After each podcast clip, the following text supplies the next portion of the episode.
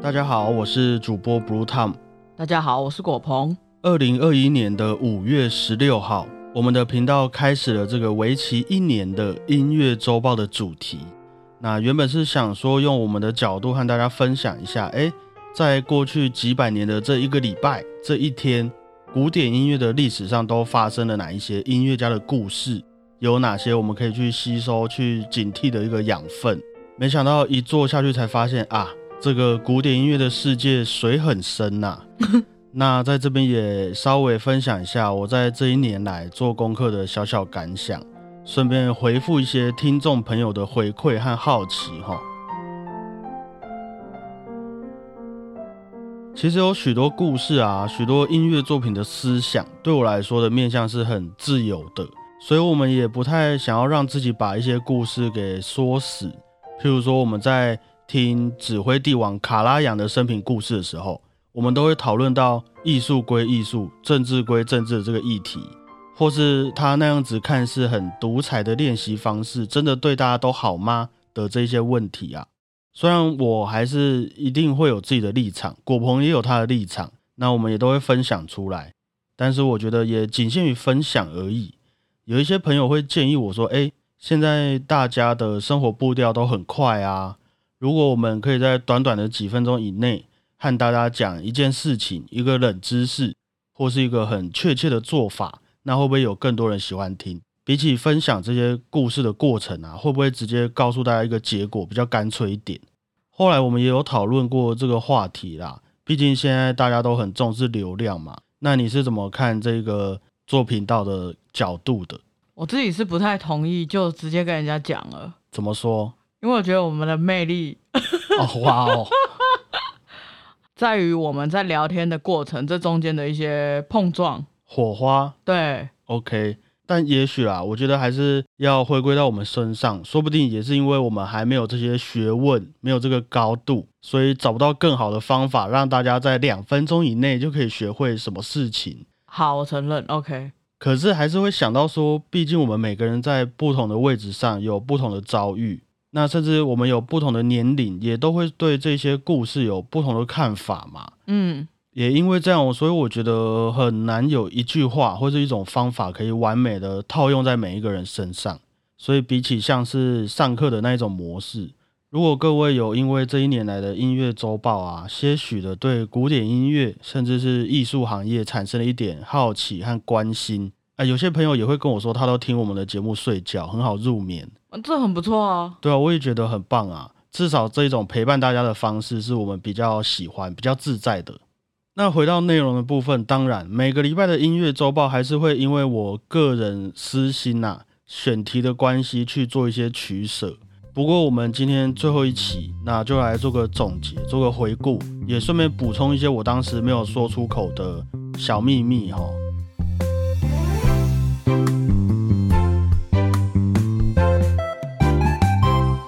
首先就是从我们音乐周报第一期就出现的华格纳。这位德国作曲家，我们第一期是讲华格纳，第一集就讲华格纳。虽然那个时候有点抓不太到重点，不过华格纳在第一期刚好因为时间的关系，他就出现了。那我们常常提到它的部分，都是关于结合各种艺术领域的整体艺术，还有让音乐跟故事更加紧密的主导动机等等音乐上的名词。不得不说啊，华格纳真的是一位非常重要也非常有才华的一位作曲家。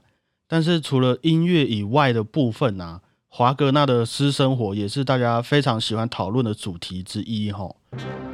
他在二十三岁的时候就和一位非常漂亮的女演员结婚了，但是他那个时候很穷啊，他也心情不好，所以每天都和他老婆吵架，还年轻嘛，吵着吵着，有一天他就发现自己的老婆跟一个有钱人外遇了。好，没关系，华格纳还是努力的找到了工作。后来还是和那位漂亮老婆复合了，但是我们的故事也才刚刚要开始啊！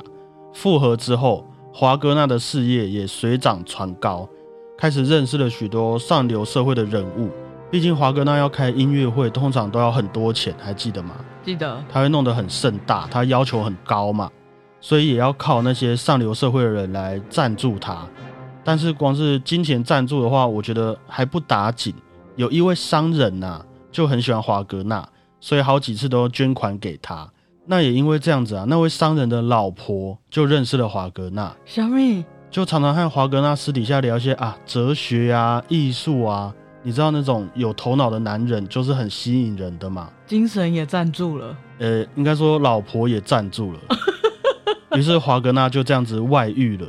等于说那一位商人不仅给了华格纳钱，也把自己的老婆也给出去了。天哪！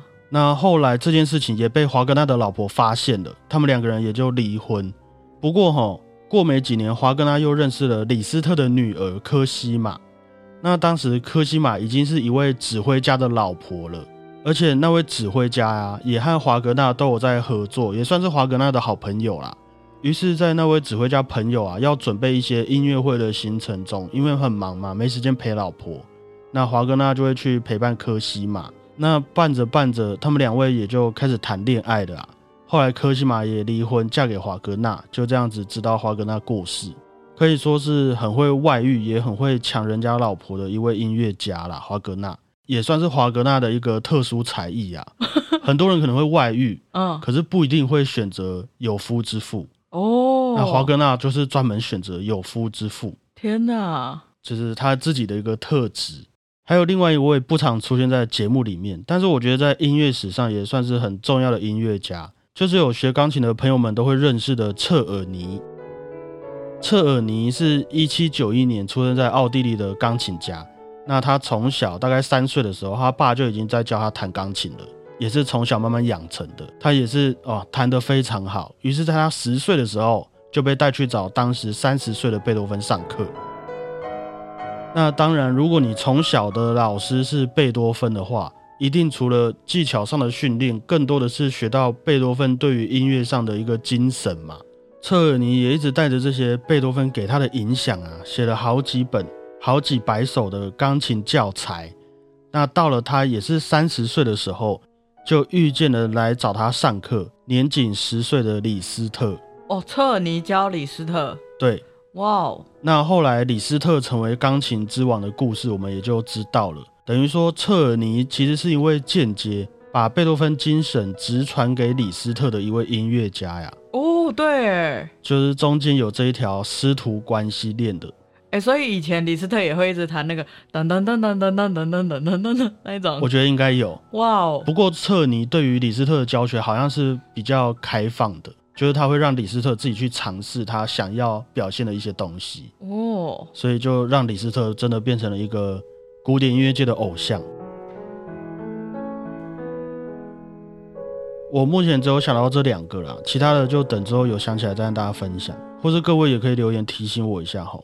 那我觉得接着我们可以来看一下最累的，在音乐周报里面的小胖说书的部分。我整理了一下，我们总共说了十部歌剧的故事。哇！有华格纳的《尼贝龙根的指环》，贝尔格的《露露》，莫扎特的《魔笛》，唐乔凡尼，还有上礼拜的《费加洛的婚礼》。贝多芬唯一一部歌剧叫什么？呃，突然吓到是不是？对啊。贝多芬唯一一部歌剧《费代里奥》，对，没有错，《费代里奥》，还有威尔第的歌剧《茶花女》，普契尼的《托斯卡》，《蝴蝶夫人》跟《杜兰朵》这十部歌剧啊！哇哦，哎，我忘记露露在讲什么了，没关系，我也忘了，太多了，我真的会记不起来。哦，当初要开始小胖说书的时候，我也想了很久了，因为这毕竟是歌剧，嗯，那通常也不会用他的故事情节和剧本来当做。他最吸引人的手段嘛，但是我们也知道，歌剧它是一种用音乐和歌唱来演戏的戏剧的音乐作品。所以，如果你真的剧本真的真的太扯，没办法理解，那这部歌剧也会演不下去嘛。对，虽然真的啦，好，我承认有几次小胖说出的歌剧故事是真的很夸张，譬如说上一次的费加罗的婚礼，荒谬，我自己也是。看到笑出来，我真的不知道要怎么样才能讲的让大家好理解，或者讲的好听。我觉得你已经很棒了，我尽力了。嗯，但是最后还是会觉得，如果我们在有机会欣赏歌剧之前呢，可以先大概理解它的故事和历史背景，其实也可以更能体会剧中角色的音乐啊，还有那些配乐和场景想要传达出来的氛围。哦。而且像是有许多歌剧啊，都会出现咏叹调和宣叙调。那宣叙调通常在歌剧里面会用来讲事件，来推动一个剧情，就比较没有那么多所谓动人的旋律。像是杜兰朵公主的一开场，大臣不是在宣布杜兰朵下达的命令吗？那个时候啊，大臣唱的就是宣叙调哦，他就哦，大家仔细听，杜兰朵公主宣布了一道命令，这样。Recitative。那咏叹调呢，通常就是让剧中角色拿来抒发自己的情感，那也通常都会比较好听，比较有名，算是歌剧里面的一种重头戏啊。像是杜兰朵里面。卡拉夫王子唱的《公主彻夜未眠》就是一个非常非常有名的咏叹调，比较在抒发心情，这样在旁边挨来挨去，这样对，挨来挨去。嗯哼，你知道《公主彻夜未眠》的歌词在讲什么吗？他在讲说，哦，等到天亮的时候，一定没有人知道我的名字，然后我会亲公主一下，公主会属于我，我将会胜利，我会胜利，大概就是这样。哦，我以为他是在讲。公主多漂亮，其实差不多意思啦。对啊，我想也是。通常都是很单纯的在讲一件事情。嗯，我记得咏叹调的歌词都蛮，就是在抒发。如果换成现代，可能就是啊，今天天气好美，好美，好美啊。对，然后就唱个五分钟左右。对。可是如果哈，我觉得在这个时候啊，如果我们都已经大概理解杜兰朵的故事。我就会知道这些咏叹调的歌词，其实对于剧情来说根本就没有那么重要，反而是他音乐想要传达的情绪。那些歌手和演员，当情绪已经不够用文字表达的时候，他们才决定唱了哪一些旋律出来。就即便是我好难过，但是这个难过真的是我字面上的好难过吗？你一定要听他的音乐，你要听他的旋律，要听伴奏，你才会知道他的难过有多难过。真的，这些音乐其实是用来加重那些情绪的，对，那一些深度，那些起伏。以后如果我们很难过，比如说你妈问说：“哎，你怎么了？”那你觉得，然后可以唱一首歌，他会怎样？如果他愿意尊重你这个行为的话，我觉得应该比起你单纯解释更能感同身受啊。就是他听完你唱那首歌，他就流眼泪了。对，他就可能理解了。就是譬如说，哎，果鹏，你今天怎么了？是不是发生什么不好的事情？等一下，小胖，我先唱一首歌给你听。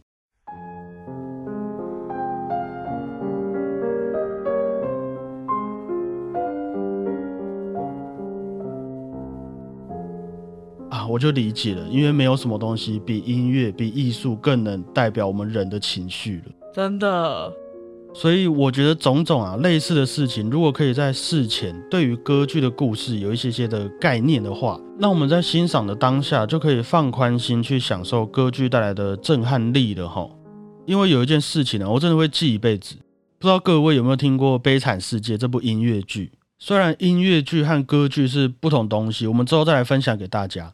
不过大概都有一个概念是，他们都会唱歌。然后音乐的比重也都在很大一部分嘛，我们也都要好好听音乐。对，后来这部《悲惨世界》被改编成了音乐剧电影，由安海瑟薇还有金刚狼演出。修杰克曼。那我当时啊也去电影院看了这部《悲惨世界》的音乐剧电影版，因为我在之前已经看过音乐剧的版本了，所以我也理解故事。可是我在电影院看到这部电影的时候，还是感动到痛哭流涕。真的，我有流眼泪。先不管怎么样，我觉得这部电影的情绪还有音乐，确实又在打动我一次了。嗯。那直到电影结束散场的时候，我还在擦眼泪哦。我就听到后面有人跟他的朋友说：“哎，为什么他们讲话都不能好好讲，一定要边唱边讲？是不是？” 可能跟我们一般的现实生活比较不一样吧。对啊，可是哎，你知道这个问题就好像是《快打旋风》的电影版为什么要打架？啊，《快打旋风》是格斗游戏嘛？呵，那格斗游戏拍成电影会变成格斗电影，也是很合理的嘛？对。啊，《悲惨世界》原本是音乐剧，所以我们在电影里面一直唱歌，唱的很好听，边讲话边唱歌，也都是很合理的嘛。嗯，那重点也不是说。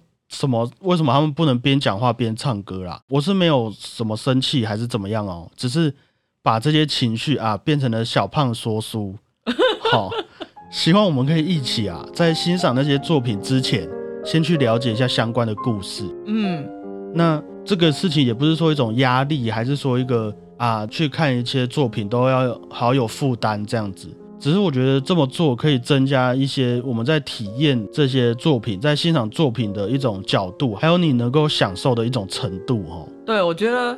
如果我们有事先了解，我们对那部作品的体验会更全面，就不会着重在为什么他们讲话不能好好讲这件事情上。对对对，如果在还没有了解前去看，就只会看到可能比较偏向表面的东西啊。就是说他们为什么讲话不能好好讲，我真的是很气，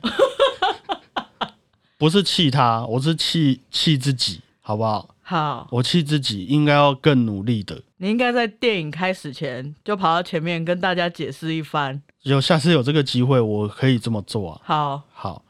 那我们回顾的最后，我觉得压轴应该要献给那一些我们在音乐周报里面有分享过的历史上的中国还有台湾的音乐家前辈们。哇，像是马思聪、沈星海，还有我们的马水龙和肖太阳教授等等等等。其实，在我印象中啊，我们大概从一九零零年之后才开始真正接触到这些古典音乐。我说我们这个台湾的部分，那也开始慢慢有那些运用古典音乐技法创作出来的，想要诉说代表我们文化的音乐作品。我每次在接触这些前辈们的故事的时候啊，其实我们很多感想都会和那些西方的古典音乐家们会差很多。因为我们的生长背景毕竟比较类似，那他们距离我们的年代说真的没有很久远，有一些也是四五十年前的事情而已，甚至还有些影响那些音乐家们的政治因素啊、环境因素啊，到现在也都还是一直影响着我们。所以比起去分析那些，嗯，中国和台湾的音乐家作品到底写的好不好听，有没有外国人厉害？我觉得更多的是他们想要传达给我们的一些概念呐，譬如说他们经历了日治时期的本地人还有外地人的一种排挤，还有戒严的时期，甚至是文化大革命等等带来的后果，还有他们的感想，以至于他们为什么会选择要好好珍惜和发扬这块土地上的文化？我们所谓的一个民族精神又应该要是长什么样子呢？那我觉得都是很值得现在的我们去重视和讨论的事情呢。对啊，我觉得每次听到这些大师的作品，然后跟我们听到贝多芬或柴可夫斯基的作品的那个感动很不一样哎，通常会比较深刻一点哦。对，比较能够体会，可能俄罗斯人听到柴可夫斯基也是这样的感觉，差不多的概念。对，因为就很像你的祖父辈们他们努力过来的成果，嗯，他们的辛酸血泪史。对，除了在音乐上面的那个感动之外，还多了一份很深很深的情感，就像你的阿妈在跟你说话一样。真的。对，那当然啦，就是之后也想说可以慢慢和大家分享一些台湾和中国的音乐史。我们其实讲的比较少，也可以顺便比较一下我们传统的戏曲音乐还有古典音乐的差别。为什么好像古典音乐比较崇高、比较红？为什么国乐好像就会觉得比较怎么说？比较土一点，那这个原因还有我们为什么会有这些思想，可以来好好考究一番。对，可以来好好研究，嗯，好好聊聊就好了。这样子，无论如何啊，还是感谢各位这一年的陪伴。之后礼拜天的节目，我们应该会变成像是小棒电台那一种类型，比较轻松啦，话题也比较有延展性。那我觉得，如果有人啊，因为我们的分享，然后对古典音乐有不一样的想法，甚至产生哎质疑，然后也去听听其他大师的 podcast 频道，听他们分享一些更专业的内容，嗯，专业。那我觉得再过几年，我们对于艺术的要求也会越来越高，一种古典音乐的身心灵都有兼具到的感觉。对，其实我觉得也不一定是古典音乐，说不定我们之后讨论国乐，其实也是。很值得去探究，或者值得大家欣赏的一些艺术作品。嗯，我觉得对于我们来说，也是一种跨出舒适圈的学习啦。真的，你改天分析周杰伦的音乐，周杰伦音乐没有什么好分析的。哎，太直接了，是不是？有一点，让周杰伦来听怎么办？应该说，周杰伦就是我文化的一部分。我从小到大就听周杰伦。嗯，那。换句话说，这个世界上可能也没有比台湾人更了解周杰伦的人了。哦，那我也是一份子嘛，嗯，就没有什么好研究，因为这就是我的文化。哦，这就是我，这样子应该没问题。哦，好吧。对啊，你看，说不定我们这样聊一聊，我们明年在讨论的就是，哎，对，什么是周杰伦？什么是文化？什么是艺术？然后什么是美？而且这跟我们每个人都很有关系啊！我看，我问你，赚钱辛不辛苦？辛苦，辛苦。我们每一年缴的税金，有很大一部分也都变成了这些不知道在哪边会放出来的音乐，还有公园里面的艺术作品。变成我们平常走在街上会看见、会听见的东西。对，那这中间到底有没有人在浪费钱？还是哎，还是哦，我们真的都没有鉴赏艺术作品的能力？好严肃哦！我觉得等到我们节目多认识几位律师朋友，就可以开始聊聊这些话题了。好像可以耶，有点线上立法院。请问我那些钱花在哪？你音乐怎么写的？讲给我听。要去踢爆人家，踢爆。好，以上。就是今天最后一期音乐周报的节目内容。那最后就让我们套用一句耿一伟老师曾经说过的话，来当做今天的结尾：艺术不能当饭吃，但是它能让饭变得更好吃啊！嗯，希望大家听完小胖春秋也可以快快乐乐的出去吃饭，然后吃很多好吃的东西。那也要记得吃完饭之后去排队买快塞哈。谢谢大家，我是主播 Blue Tom。我们要有什么仪式来结束这个特辑吗？仪式吗？嗯，譬如说，我不知道，喊个口号之类什么。嗯，我个人是比较不会去留念这些东西的。我觉得过了就过了，这个音乐周报的过去会永远存在在我的生命当中。好，很好。OK，好，谢谢大家，我是果鹏，大家再会啊，拜拜。我觉得你很会讲故事，而且有越讲越好。你觉得我有进步就对。对，我觉得你有进步。你敢听第一集吗？我不听啊，我不听。我知道他在那，可是我拒绝接受。我觉得我们前前几集，可能音乐周报开始的前三个月，其实变动都蛮大的。嗯，因为我们只要讲完一集，我们就会开始反省检讨。其实也是一方面有慢慢收到大家的回馈，对，然后一方面也是慢慢找到自己想要的方向，还有想要呈现出来的东西。虽然啊，我们在做这些东西之前也讨论了很多次，可是也是验证了一件事情：不管什么事情，你做多少功课，你永远都不知道自己准备好了没啊！真的，除非你真的去做了。那你现在准备好了吗？还没啊。我觉得这样子活着也才比较有目标嘛。那我开始有点期待小胖电台一周年，还是我们来拍纪录片？哦，也可以哦，好像不错哦。OK 哦，那我们就从今天开始记录一周年的纪录片，是不是？还是我们到最后一个月，然后开始在那边换装，然后假装我们拍了一年。对啊，一天就拍完这样。可以试试看啊，到时候再分享给大家看国鹏的作品。到时候应该也可以放在 YouTube 上面了吧？哦，应该要开了吧？可以哦。没有，我这样是在问你啊，不是在那边偶啊。还要有人看呐。啊，你要有人拍啊，你要拍啊。我拍啊，有人看在那个啊，有人要看吗？叫大家留言。